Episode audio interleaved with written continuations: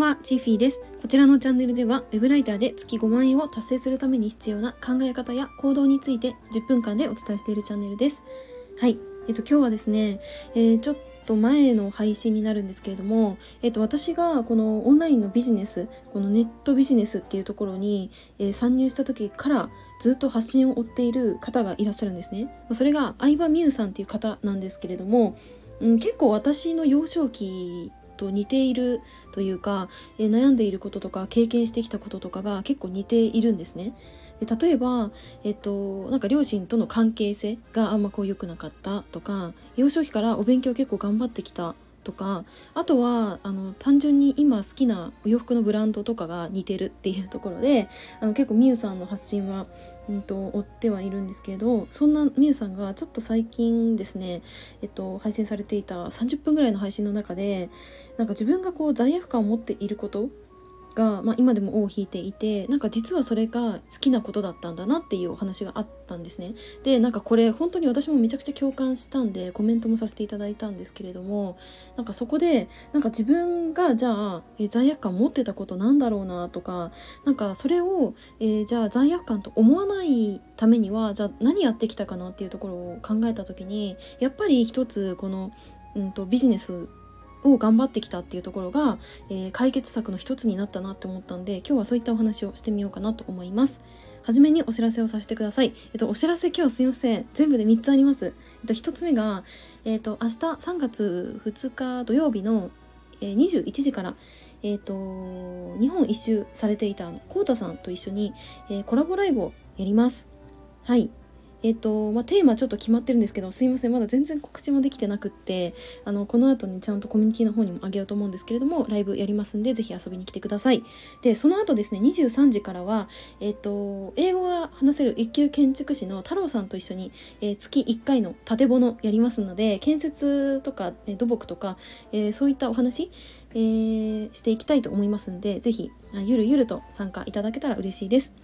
はい、最後3つ目が、えー、3月3日日曜日、えー、21時から、えー、私が主催している、えー、チッフィーライター軍団の中でコミュニティがあるんですけどそちらの方でブログ講義を行います。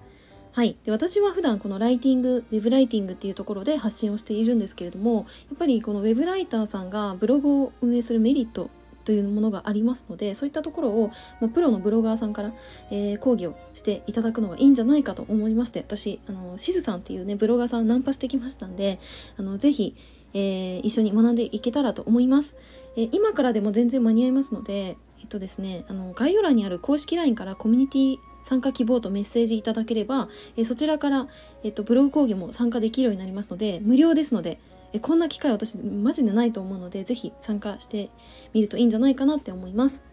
はい。では、えっ、と、本題に入りたいと思うんですけれども、えっと、まあ、みゆさんが、あ、そのね、えっと、私が、このオンラインのビジネス始めた4年以上前に発信を見たみゆさんは、うんその幼少期からやっぱりその洋服とかにうん時間とか考えてたりとかそういうお金かけてる暇があったら勉強しなさいみたいな話をされたっていう、まあ、そういった放送があったんですけれどもこれ本当に私も本当そうだったんですよね。はい、私もあのね思い返してみればえー、っとお洋服に関しては本当にこだわりが強くて小さい時から。でめちゃくちゃちっちゃい時にあの当時ね私はあの専業主婦の母がいるんですけども父もかなり安月給だったらしくて134万ぐらいしか手取りなかったらしいんですけれどもあの子供にあのミキハウスっていうあの高級割と高いあの洋服ブランドがあると思うんですがあのあとねベベとかねああいったね洋服をね私いつも着てたんですよ。あの写真見るとね全部あのめっちゃあの高そうな服着てるんですよね。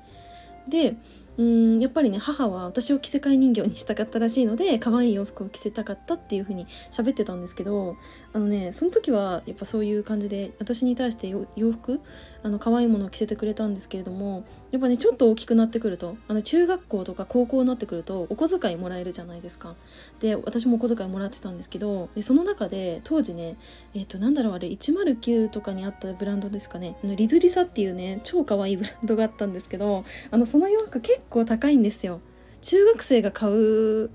にしては多分高い。1万円ぐらいするのでスカートとかトップスカート。ででもそれどうしても私欲しくて欲しくて欲しくて仕方がなかったのでえっ、ー、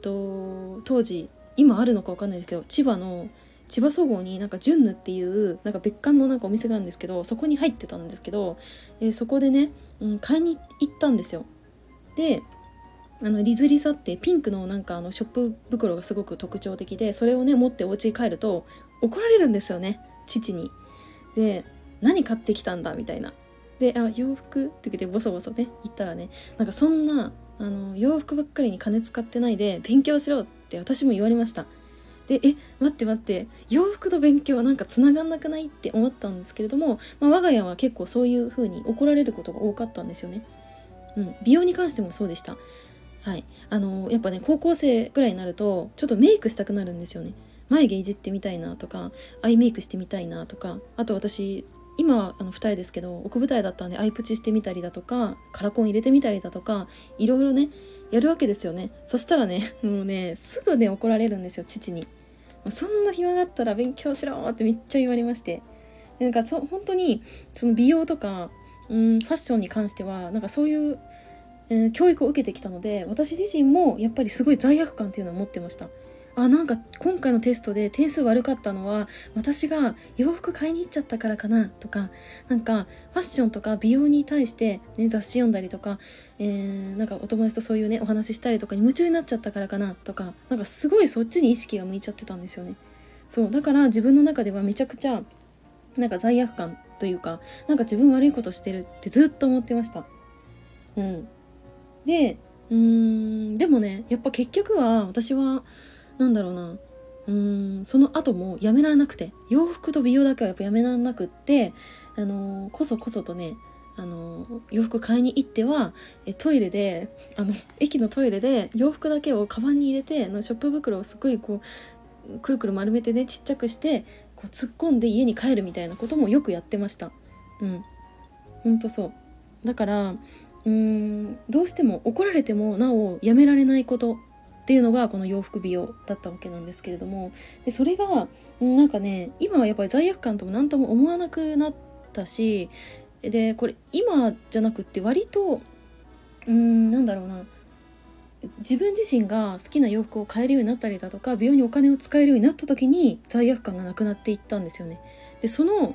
その解決できたものこそこうして自分でお金を稼ぐっていうところができた時だったんですね。で私がもともとこの、うん、一番最初本当に一番最初はこの何かビジネスやるやりたいとか自分でお金稼ぎたいって思った時っていうのがもうブルーレーベルの洋服が着れればそれでいいって思ったしあとは、うんと、なんかエステ定期的に通いたいあのコルギっていうあの小顔のねあの施術があるんですけどそれにあの毎週毎週通いたいなとか思ったんですよ。そうその時に、うん、やっぱりあ自分であの頑張って稼ごうって思ってで一生懸命こうやってきた時にで私のねこの今のチャンネルのテーマにもなってる月5万円っていうところででもね実際ね月5万円あると結構変わるんですよ。っていうのが分かったんですね。例えばなんですけど私が好きなブルーレーベルのお洋服はだいたい3万円ぐらいワンピースするんですけど安いものでも。で3万円だったら、まあ、月5万円あったら毎月1着買えるわけじゃないですか。で美容だってうんとまあ1週間に1回通うって言ったら、まあ、5,000円のなんか施術とかがあればそれ毎週通いますよね。そしたら通ったら2万円月2万円だからでそれで美容とファッションの自分のこの叶えたいとかなんか欲望みたいなところが満たせるなって思ったわけですよね。だからなんか5万円あることで本当にこう自分のいろんな欲が叶えられるようになったしでその叶った時になんか全てこう自分の力で、えー、できたことだからなんか罪悪感っていうのがこうなくなっていったんですよね。そうだからなんかそれからですよねいろいろ、えー、まあ、洋服もそうですけど、まあ、美容だって、まあ、美容医療にいろいろねやってみたっていうのもなんか自分で全てこうできたっていうところはあったしうんなんかその罪悪感をなくすっていうのってやっぱ結局はなんか自分の力でこう何かこう達成するとか何かを成し遂げるっていうところが叶った時に罪悪感って薄れるのかなっていう気はしましたね。はいというところでまとまりがちょっとあるかよくわかんないんですけれども、えー、ちょっと話したいことは全部話せたかなって思ったんで今日はこの辺で終わりたいと思います。はい最後になりますが、えーと、お知らせもう一回お知らせさせてください。えーと、3月2日、えー、土曜日の21時からはこうたさんとコラボライブ。えーと、23時からは太郎さんとコラボライブ。で、えっと、翌日3月3日日曜日の21時からは、えー、私のコミュニティ内で、えー、ブログ講義行いますので、えー、ぜひぜひ皆さんあのー、ご参加いただければと思います。で、ブログ講義に関しては、私、あの、ファシリテーターやるのと、あと、多分私もいろいろこう、しずさんに対して質問とかもさせていただくかなって思うので、あの、ズームで開催になりますので、ぜひ、あの、皆さんとお会いできればなと思います。はい。では、今日はこの辺で終わりたいと思います。最後までお付き合いいただきありがとうございました。またね